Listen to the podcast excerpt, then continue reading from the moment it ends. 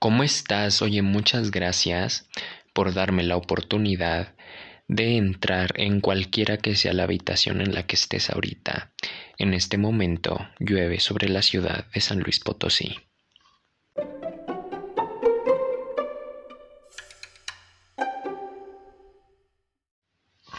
Bueno, les prometo que en el futuro voy a procurar quitar la musiquita del principio porque a mí me recuerda así como un comercial de YouTube de esos rápidos. Y bueno, les estaba hablando de San Luis Potosí y me parece una coincidencia perfecta de perlas que San Luis Potosí es una ciudad con mucha identidad mexicana, con mucha de esta mexicanidad que casi no se percibe en otras ciudades o que se percibe de manera muy distinta. Y es que San Luis Potosí ha sido una ciudad muy importante para la historia de este país porque ha marcado pautas increíbles en la formación del Estado mexicano. Por ejemplo, desde la época del virreinato, que ha sido un centro minero de importancia suprema de hecho, el nombre de Potosí hace referencia a un punto donde había minas muy prolíferas allá por Sudamérica que aquí no se encontró la misma cantidad de plata, pero pues el nombre se le quedó. Después ha sido por momentos muy breves la ciudad más poblada, capital del país, cuna de la Revolución Mexicana, lugar de las mejores enchiladas que se pueden probar en, en esta área del Bajío Norte.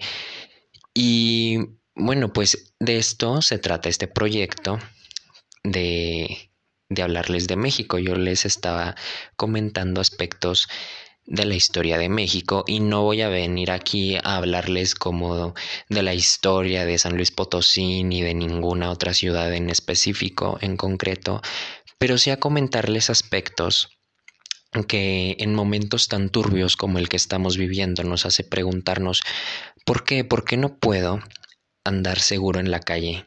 Siempre, siempre hay un porcentaje bastante alarmante de riesgo si yo salgo de noche, porque soy acosada en el transporte público, porque todavía existe este como pleito ideológico inconsciente en el que pensamos que lo prieto está mal, que, por ejemplo, porque Yalitza Aparicio ha tenido tanta relevancia y tanto éxito en Hollywood y en los medios mexicanos, que eso por supuesto tiene una connotación racial e histórica muy profunda de la cual ya he hablado en mi Instagram, en un video muy mal hecho pero con una explicación muy sincera.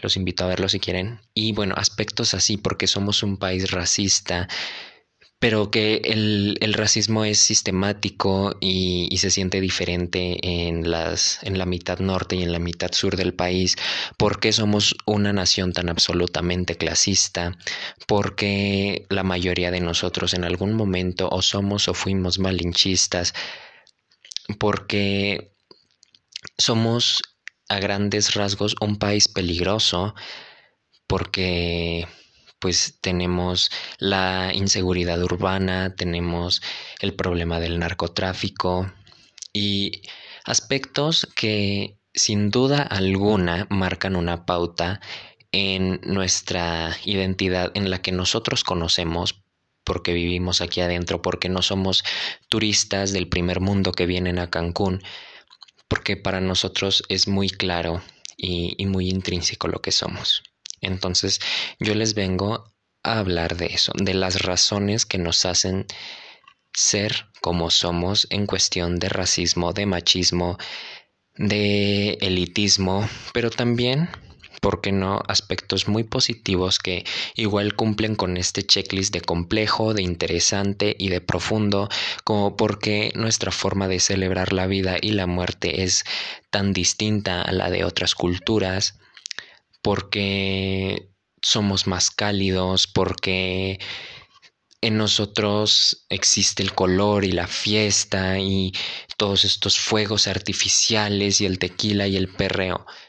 Todo esto tiene una razón de ser. Y pues es de lo que se va a tratar este proyecto. Aprovecho ahorita para mandarle un saludo muy cálido a mis amigos que me estuvieron alentando mucho con esto, que incluso llegaron a, insistir en que lo hiciera. Me, me han dado pues mucha motivación y pues bueno, yo debo decirles que planeaba comenzar con algo muy, muy simple, algo que está muy fresco en, en las noticias y algo sobre lo que ya se tiene tantita sobre información, que pues es el machismo, o sea, la, la, cuestión, la historia del machismo en México y cómo influyen las actitudes machistas de hoy en día. Pero, ¿saben qué? Cuando paso mi, mi feed de cualquier red social en la que esté navegando, cuando enciendo la televisión, la radio en el auto, solo últimamente estoy escuchando noticias que tienen que ver con el narcotráfico y con la violencia que se deriva de la guerra contra el narcotráfico. Y hace poco pues estuve viendo la, la, matanza tan absolutamente horrorosa que se vivió allá en el desierto de Sonora, en Caborca, en Celaya, que fue trending topic, bueno, tampoco, pero era tendencia en Twitter. Una balacera que hubo en Lomas de Chapultepec hace poco también porque intentaron asesinar al secretario de Seguridad Civil. Bueno, esto pues me vino como una señal, entonces por lo pronto voy a dejar el, machismo a un lado, que es un tema que se va a asomar en la narración futura en algún momento, pero si también están agobiados o están por sentirse agobiados porque esto está comenzando otra vez y te sentías tranquilo en tu ciudad, pues prepárate psicológicamente porque tal vez enfrentemos una crisis de seguridad como nunca antes en el país. Entonces, de esto es de lo que voy a hablar en este primer episodio. Porque, ¿Por qué hay narcotráfico en México? ¿Por qué hay una guerra contra el narcotráfico? ¿Cómo nos ha afectado? ¿Cómo ha afectado a la cultura? Y pues en una interpretación muy personal, si está bien, si está mal y cómo puede terminar.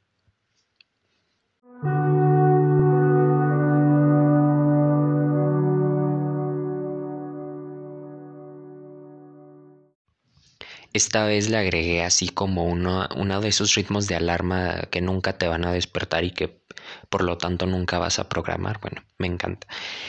Y entonces, ¿qué necesita un narcotraficante para trabajar? ¿Qué necesita el narcotráfico para existir? Pues necesita marihuanos, necesita cricosos, necesita gente con una nariz extraordinariamente fuerte, necesita consumidores. Entonces, las drogas y la historia de la humanidad han estado siempre en una relación muy, muy estrecha. Ustedes, ¿cómo creen que se imaginaron con tanto detalle a Quetzalcoatl? Puede que pues nuestros antepasados se hayan tenido muchísimo talento interpretativo para con la naturaleza o puede que solo hayan plantado marihuana y algunos otros hongos que facilitaran pues todo este poder de, de la imaginación que al final los hacía tener fe. Esto en cualquier cultura. Y pues hablando de los hongos alucinógenos y de la marihuana en, en su cultivo más primitivo, pues esto es cierto.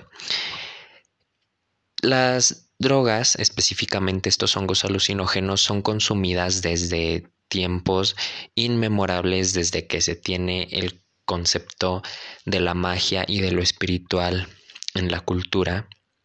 Los chamanes, estas personas que eran vistas como personas con poderes extraordinarios para comunicarse con todos los elementos de la naturaleza en casi todas las culturas americanas precolombinas. Aquí debo hacer hincapié en que pues toda, toda nuestra historia va a estar girando en torno a México y sus vecinos en el continente americano. Va a haber un cameo para la Alemania nazi, pero la historia del narcotráfico en México, pues queda muy, muy ligada a México y no tiene muchos asuntos fuera. Bueno, esto desde el principio, cuando todos estos sacerdotes y chamanes consumían estos hongos para incrementar sus poderes en las faldas del Popo, en ciudades que eran casi 100% espirituales como la antigua Cholula, en el actual estado de Puebla, que eran ciudades casi 100% consagradas a la fe y al culto. En, en el área del Valle de México, Tlatelolco era como la capital espiritual del imperio que había formado la Triple Alianza en lo que hoy es Ciudad de México. Y bueno, pues obviamente no se habla de esto mucho porque en su momento no ha sido relevante ni ha afectado demasiado al curso de la historia que nosotros sepamos.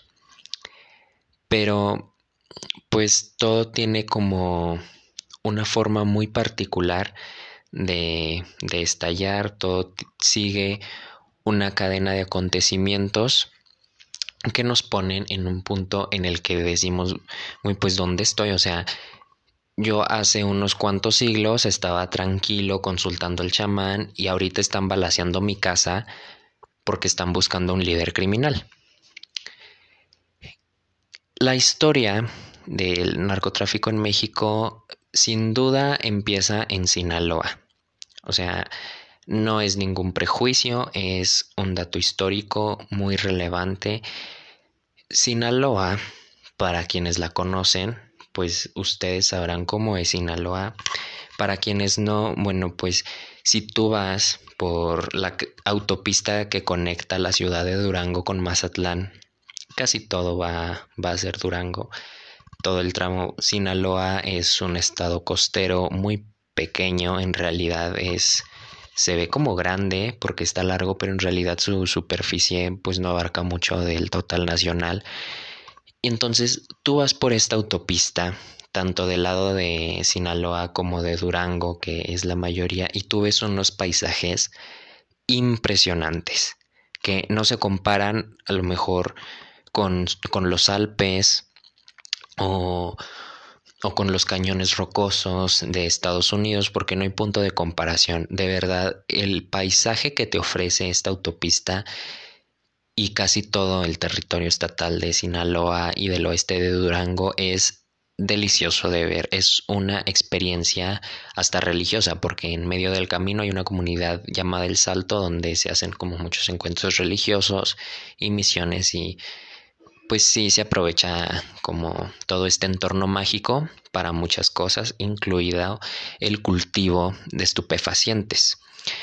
Entonces, imagínense un, un, lugar lleno de sierras, de valles preciosos, una zona muy hidratada, muchos, muchos ríos, muchos canales que han servido a la agricultura del lugar, porque en principio Sinaloa es un estado agrícola. Actualmente tiene un gran motor financiero en el turismo. Mazatlán es, es un eje de, del turismo de playa en México, uno de los más importantes.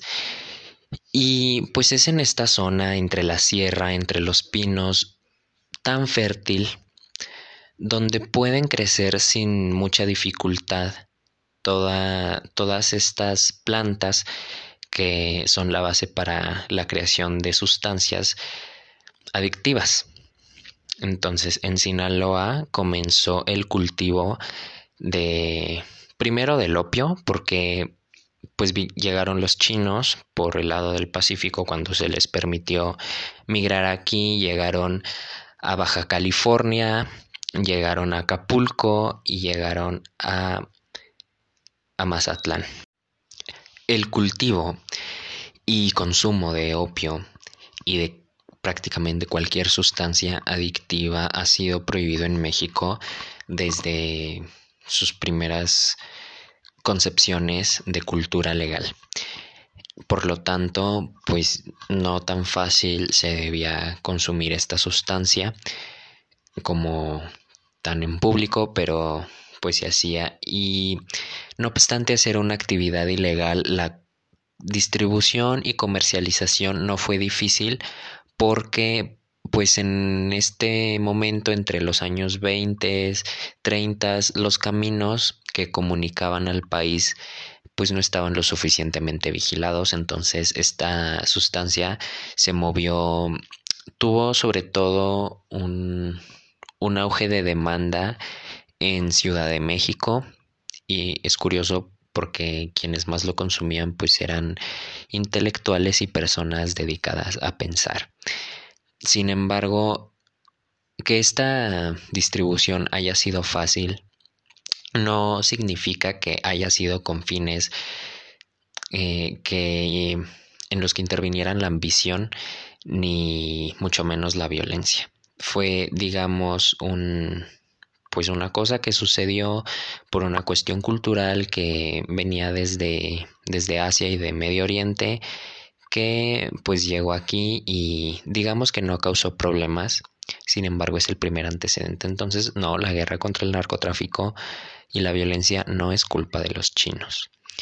Sin embargo, las cosas cambiaron cuando allá en Sinaloa comenzó a sembrarse una flor, una planta con un poder impresionante llamada amapola porque la amapola, que también es llamada adormidera, pero a mí me gusta más amapola, suena más mexicano. Esta flor eh, contiene la sustancia necesaria para crear drogas como la heroína. Entonces, y algunos otros derivados. Entonces, pues esta flor donde crece en condiciones excepcionales en Sinaloa. Y no únicamente en Sinaloa existe una región muy bonita con todos estos pinos y con todas estas montañas llamada el Triángulo Dorado que comprende la zona norte de Sinaloa, y partes del estado de Durango y de Chihuahua en una zona en la que converge una sierra increíble producto de la Gran Sierra Madre Occidental. Es un lugar sin precedentes porque he visto fotos del lugar y pues te dan ganas de tener una cabaña y perderte para siempre. Sin embargo pues no es el mejor lugar para para perderte porque es un lugar muy violento. Un saludo a todos mis amigos de, de Guadalupe y Calvo, en Chihuahua. Y bueno, esta zona es perfecta para el cultivo tanto de marihuana y de amapola. No voy a hablar mucho de la marihuana tampoco, pero este pues este este sitio en nuestro país fue y es de fundamental importancia para los cultivos porque su condición geográfica la hace muy difícil de acceder o sea, las carreteras son completamente curvadas, no hay un solo tramo recto, es una tierra muy alta, en ocasiones muy fría, en ocasiones muy húmeda, viven muy pocas personas ahí.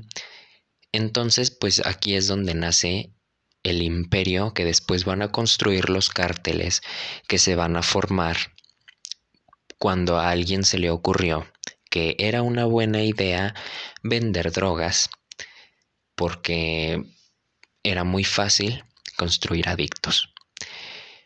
Y entonces, digamos, México pasa por su década de los 20, por su década de los 30, por su década de los 40. Los 40 es una década muy, muy interesante porque aquí, en esta década, es cuando empiezan a nacer empresas que no necesariamente están dentro de la legalidad. Además, en los años 40 se empiezan a asomar los primeros atisbos de corrupción sin precedentes que han definido al Partido Revolucionario Institucional y al Estado mexicano en general hasta la fecha. Okay, los 40 es una época en la que México comenzó a generar muchísimo dinero muchísima, muchísima industria, muchísima, fue el gran milagro mexicano, le llaman, que se extendió hasta finales del mandato del presidente Miguel Alemán. Y en esta época llamada El Milagro Mexicano, pues empieza a crecer la población desmesuradamente y empieza a entrar muchísimo dinero. Entonces, entre más dinero llegaba a las arcas del gobierno y a las arcas de las empresas, pues la corrupción se volvió un tema que si no se atendió en ese momento, ahorita es muy complicado que pues que se detenga así como así. Y pues en este sentido ya empieza en esta década ya empieza a verse más movimiento de personas que llevan droga consigo para consumirla en otro lugar o para consumidores de otro lugar. El primer ejemplo es que pues yo creo que es importante mencionar a Franklin Delano Roosevelt y al presidente Lázaro Cárdenas, ya saben, el del petróleo, ellos dos formaron una alianza en la que Roosevelt le dijo, eso fue en los 30, la que Roosevelt le dijo, bueno, o sea, pues mis soldados están en la guerra, necesito mano de obra para los campos porque si no, no vamos a tener comida porque las mujeres están en la industria. Entonces, es México mi cerebro a veces trabaja más rápido que mi boca. Entonces México por medio de Lázaro Cárdenas dice, perfecto, muchas gracias por la invitación, vas a ver que va a haber muchas personas interesadas en tu propuesta. Muchos mexicanos empezaron a, a cruzar por la frontera para trabajar los campos estadounidenses, los famosos braceros, y estas personas llevan consigo algunas de estas sustancias y pues en Estados Unidos comienza una fiebre, ¿no? Que esto no es cosa de México, no es como que México, haya, ah, nos invitaron, vamos a cruzar la frontera para trabajar y traemos todas estas sustancias adictivas que en ese momento pues eran de las más inofensivas, marihuana, opio. En, en Estados Unidos ya existía una cultura de narcótica porque pues los soldados, digamos, necesitaban de ciertas de ciertas sustancias para combatir, para superar trastornos físicos y psicológicos después de la guerra. O sea, en la guerra también hay una demanda prominente de drogas. Entonces aquí empieza a haber una circulación muy, muy notable. Estados Unidos intercambia drogas con México de esta forma en esta década y en los 40, un poco después de Lázaro Cárdenas y de Roosevelt.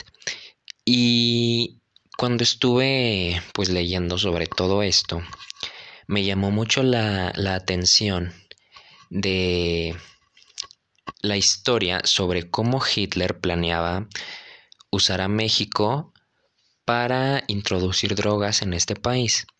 Pero ¿por qué el Führer se interesaría en este país y en la fabricación de drogas? Bueno, pues no eran drogas como tal.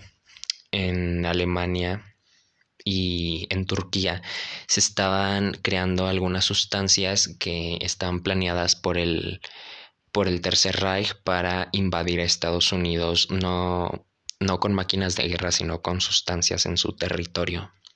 Entonces llegaron muchos espías alemanes a, a México y pues se internaron empezaron a conocer las rutas que había de México a Estados Unidos, empezaron a darse cuenta cuáles puntos eran mucho más rápidos de cruzar, hacia dónde estaban las rutas que llevaban a las ciudades más grandes de la gran nación americana. Todo porque planea, o sea, se planeaba transportar todas estas sustancias muy dañinas para ir matando poco a poco a la población americana. Entonces, fueron ayudados estos, esta red de espías por una bailarina de, de un cabaret de Ciudad de México que en su momento fue muy controvertida también, llamada Hilda Krüger, que era alemana. Y bueno, pues esta conspiración se descubrió muy rápido, tampoco se habla mucho de eso porque pues no, no tuvo demasiada relevancia nacional, pero la autoridad mexicana descubrió esta conspiración, la castigó y la sancionó inmediatamente y sacó a todos esos alemanes de aquí. Muchos de ellos tuvieron que refugiarse en Brasil y en Argentina. y ya después de, finalizada la guerra, cuando México en un sentimiento completamente solidario y amistoso con Estados Unidos dijo aquí no se van a parar, entonces todos estos alemanes se fueron a Argentina y a, y a Brasil, estos nazis que huyeron, que alcanzaron a huir de la catástrofe en su país. Entonces, esta y muchas historias van definiendo el rumbo que va tomando la empresa del narcotráfico en México. Y pues después de la guerra, tantas personas traumatizadas en Estados Unidos, pues nació una cultura consumista de drogas sin precedentes, que México se tardó mucho en, en replicar, pero que ahorita está sucediendo. Y cómo se fortalece este narcolazo entre las dos naciones. Nos transportamos hasta los sesentas y setentas, en medio de estas décadas, nació un personaje que, pues, los caminos de la historia son así, uno nunca sabe para qué va a nacer. Este personaje es un parteaguas en, en la historia del narcotráfico porque él pensó que vender marihuana era una idea muy, muy lucrativa.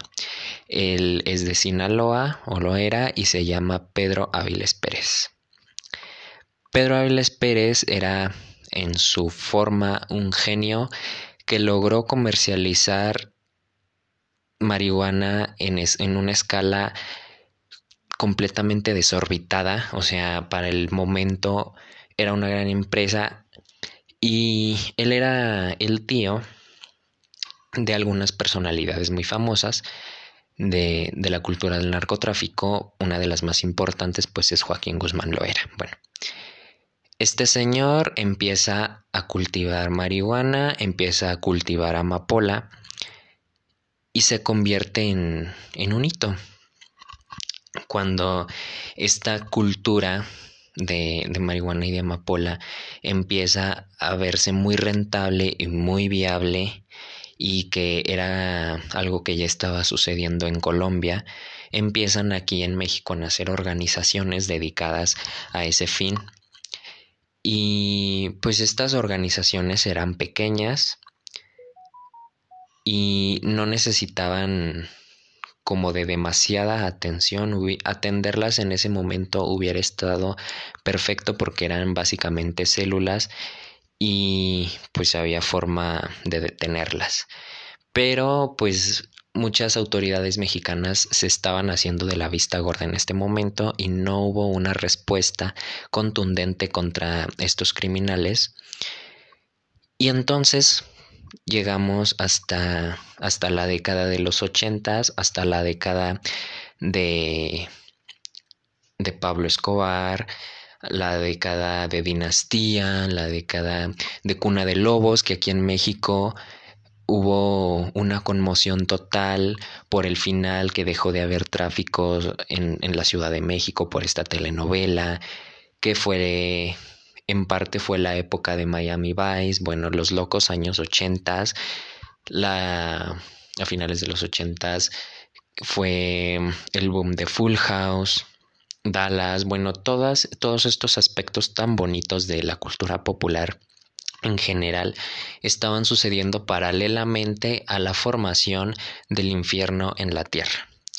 Y con el infierno a la tierra me refiero a la formación del primer cártel que operó en este país en el año de 1980 y pues esto fue de la mano de Miguel Ángel Félix Gallardo en compañía de otras joyitas como Caro Quintero y Ernesto Fonseca, ellos fundan el Cártel de Guadalajara, la primera organización delictiva dedicada exclusivamente al narcotráfico. Este cártel de Guadalajara se conformó por todas estas células, por todos estos grupos delictivos que les estaba comentando anteriormente que ya existían. Y pues se crea este cártel que se hace muy poderoso porque se alía con, con el cártel de Medellín, con otros cárteles de Colombia. Yo creo que todos sabemos quién era la cabeza del cártel de Medellín y lo mencioné hace un momento, era Pablo Escobar. ¿Y por qué se hace fuerte en sí? ¿Por qué nace este cártel? Bueno, Miguel Ángel Félix era un hombre muy visionario, era un hombre con una mentalidad de negocios excepcional y él se dio cuenta de que para los colombianos ya no estaba siendo fácil pasar droga por medio de aviones en Miami, porque la seguridad en Miami se puso perra. Entonces, pues si no pasaban droga a Estados Unidos iban a colapsar, o sea, o el negocio por lo menos iba a reducir a la mitad. Entonces, ¿qué dijo Miguel Ángel y sus amigos? Bueno, vamos a reunir a todas estas pandillas, a todos estos pequeños grupos que se dedican al cultivo de marihuana y de amapola, vamos a comprarles cocaína a los colombianos y vamos a hacer que su droga pase a Estados Unidos por México. Entonces a Pablo Escobar le pareció fantástica la idea. Mucho más, en ese momento, mucho más asequible porque pues era más fácil llevar las drogas de desde Medellín hasta México por diferentes puntos, desde el aeropuerto de la Ciudad de México, el aeropuerto de Guadalajara, sobre todo en Tijuana también, o sea, sobre todo la parte más, más occidental de, de México, pues por el cartel de Guadalajara, o sea, sobre todo la, la parte occidental era como la principal línea dorada de circulación de toda la mercancía de Pablo.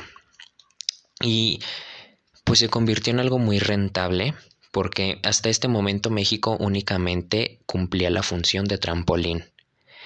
En algún momento un presidente estadounidense dijo que México solo era el trampolín que desde, que desde el que saltaban las drogas a, a, Estados Unidos y no recuerdo quién pero alguien aquí en México le dijo sí pero pues si ustedes cierran su alberca nosotros vamos a dejar de tener trampolín, vamos a dejar de ser trampolín. O sea, en los consumidores más en mayor cantidad, pues siempre han estado en Estados Unidos. Entonces, México cumplía esta función de conductor.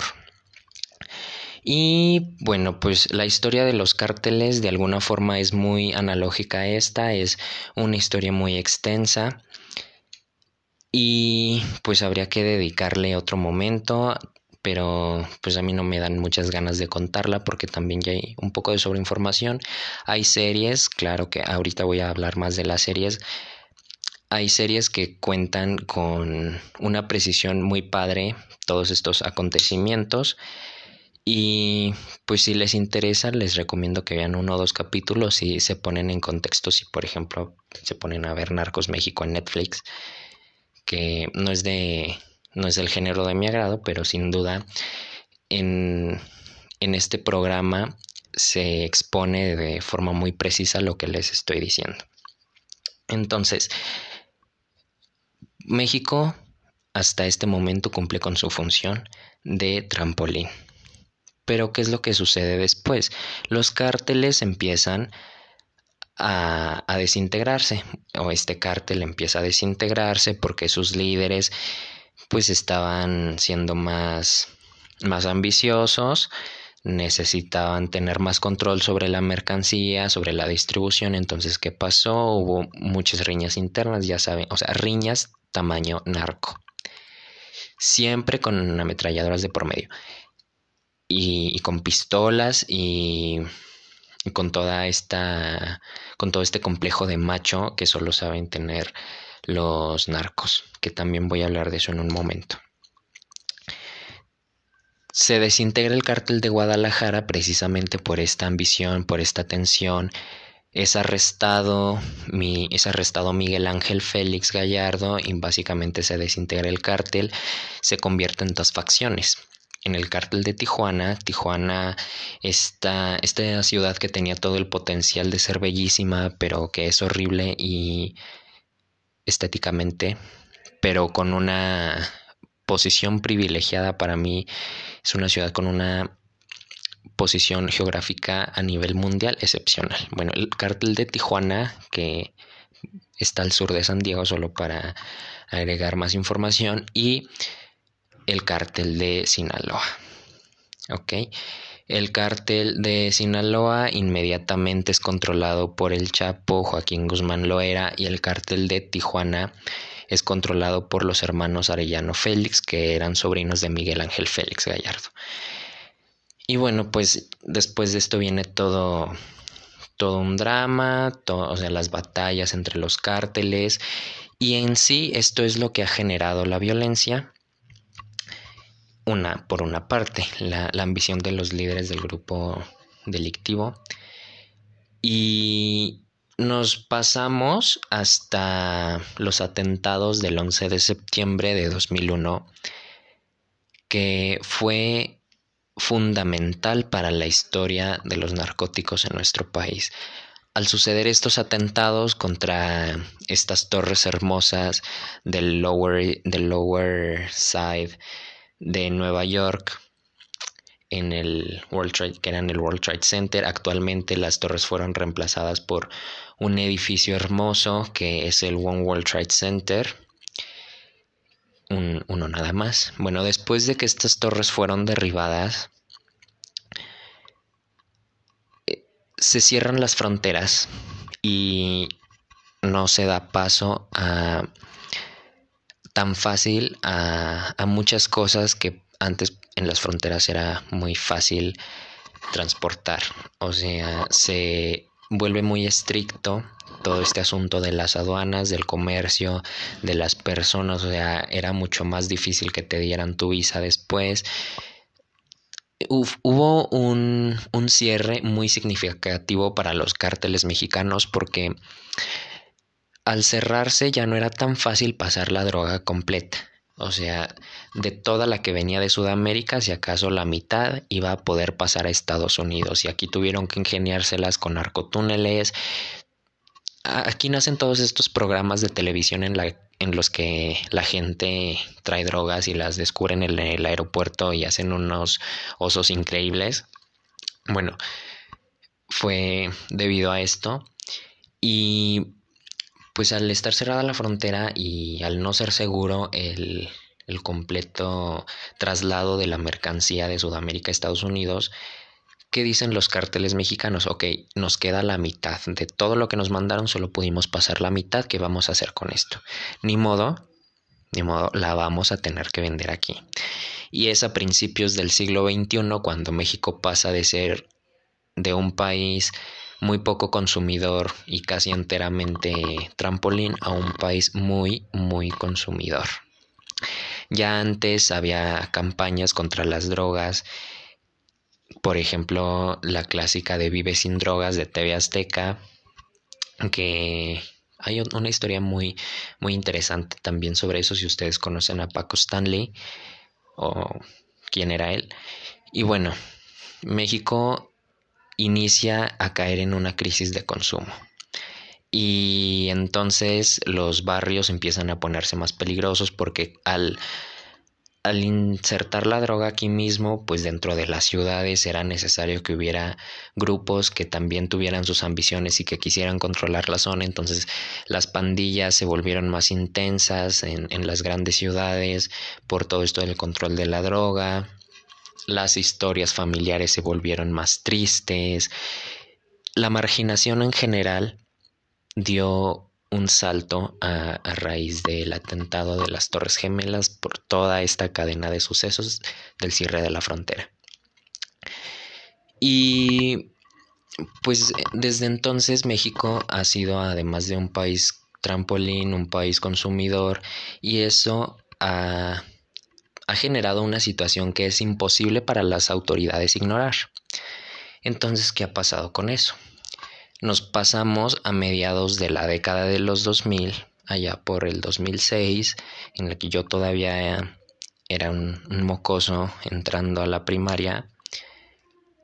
Y en 2006 a un señor que era el presidente llamado Felipe Calderón se le ocurrió que era una buena idea dedicar, declararle la guerra al narco. En principio es una acción muy noble, ya sabes, no vamos a permitir que sigan dañando a nuestras familias, a nuestra sociedad. Yo creo que a todos nos parece que era el momento de que de alguna forma hubiera un enfrentamiento directo con, con estos grupos delictivos y hubiera estado padrísimo si, si el Estado mexicano no tuviera todas las de perder. Por una parte, porque pues los cárteles sacan sus armas de Estados Unidos. Okay, Estados Unidos de alguna forma protege a sus drogadictos, entonces ¿qué hace? Manda armas para los cárteles para que se puedan defender del Estado, que no los molesten y que el flujo continúe. Eso por una parte. Y son armas muy buenas. Por otra parte, los lazos internacionales que se hicieron con los cárteles. Ya no solo es Colombia me la pase, yo la paso a Estados Unidos, ahora yo también comercio con Italia, con Francia, tengo lazos con redes criminales en todo el mundo, entonces ahora sí es cuando ya hay asuntos del narco en México afuera.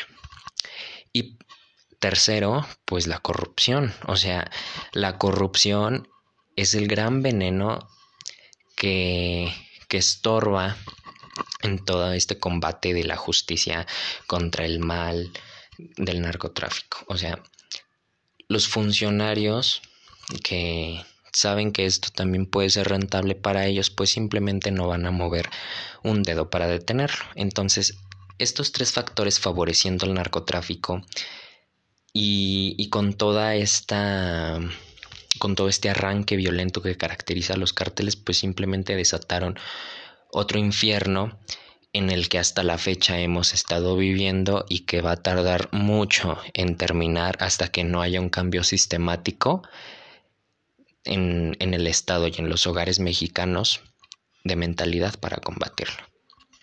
Hasta aquí se puede resumir muy brevemente, ya va a ser casi una hora que tengo hablando, pero pues este es el resumen más simple que se me podía ocurrir para decirles sobre por qué funciona el, narcotráfico así.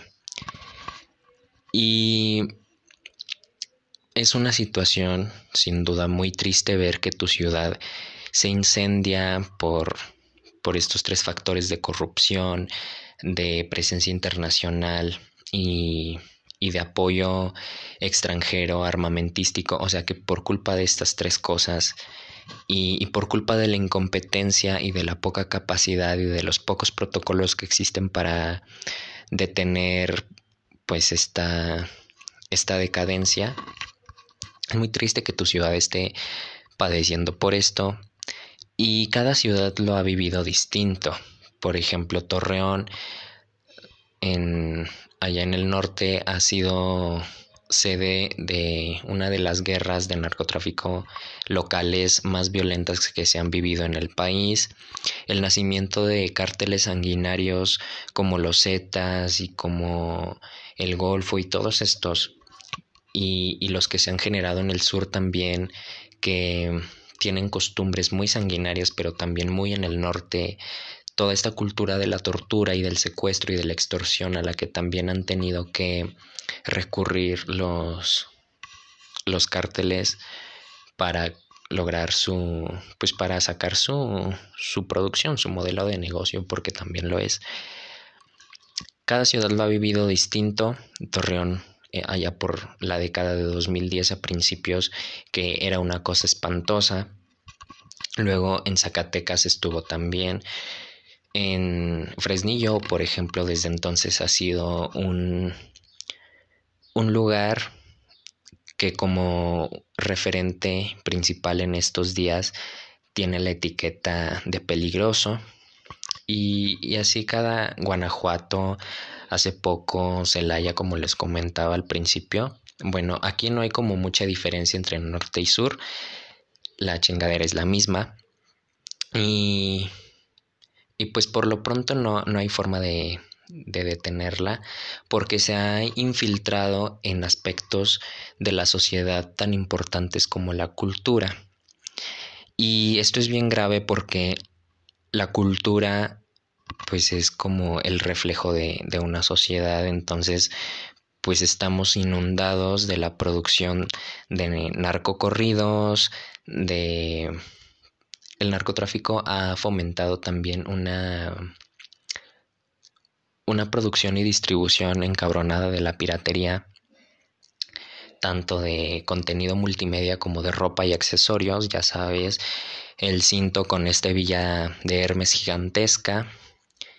En la moda, o sea, yo creo que todos conocemos, identificamos a alguien que gusta de usar esta ropa con marcas que, que se vean y, y, con accesorios que son muy pues muy vistosos los, los jefes del narco o sea los vemos de una forma distinta a como somos nosotros precisamente por esta connotación cultural que se le da.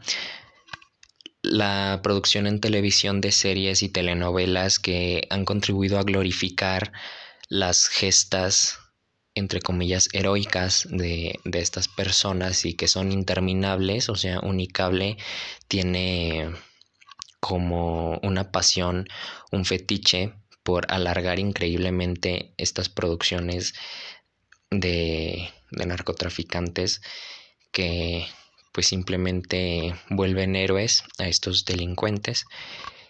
Y que por otro lado son distintas a lo que les mencionaba como Narcos México, por ejemplo, que tiene una función mucho más documental y, y no tan de telenovela. Entonces, pues esto, esta es la razón por la que actualmente estamos atravesando por una crisis de seguridad de la que no muy pronto vamos a salir y hablo de no muy pronto porque se necesita un cambio de mentalidad en, la, en las familias. Yo le comentaba hace poco a, a algunos amigos que pues igual están muy enojados con todo esto que lo único que podemos hacer por ahora es ser una buena generación, generación de principios, con una cultura de la civilidad bien, bien arraigada y pues preocuparnos mucho por la educación, aunque no tengamos hijos, preocuparnos mucho por los niños que van a venir después de nosotros, porque muchos de nosotros se supone que sí somos el futuro, pero de alguna forma la mitad de nuestra generación está igual de perdida por, por esta situación. Entonces la educación es como la, la clave, ¿no? Y reformar a toda una generación o a varias generaciones futuras de, de niños que vengan y que pues necesiten de, de, un mundo mejor va a depender de, de nosotros. Yo sigo pensando en eso porque la educación no solo, la educación de calidad no solo va a permitir alejar a tantas personas de la narcocultura, sino también a no ser corruptas, a no ser violentas y a ver las drogas como algo que no es tan absolutamente necesario. Entonces, desde los espacios de Guadalajara, desde los espacios de Medellín, desde los barcos que vienen a que vienen a nuestro país y traen sustancias desconocidas, hasta los barrios de nuestras grandes ciudades donde hay consumidores y las tristes historias de sus familias, desde los negocios que tienen el, el Estado mexicano y el, y el Estado americano para pues mantener viva pero disfrazada de, de corrupta esta causa hasta la cultura que hemos, que hemos estado observando desde hace mucho, en la que además se, se manifiesta muchísimo otros aspectos que, que afectan a, a, nuestra integridad mexicana como el machismo que está muy presente en esta narcocultura, el clasismo que se vuelve muchas veces un justificante para acciones completamente inaceptables en la narración Pedro Pérez y Pedro Pérez como el Pedro Áviles Pérez en la narración Pedro Francisco y para ustedes muchas gracias por escucharme.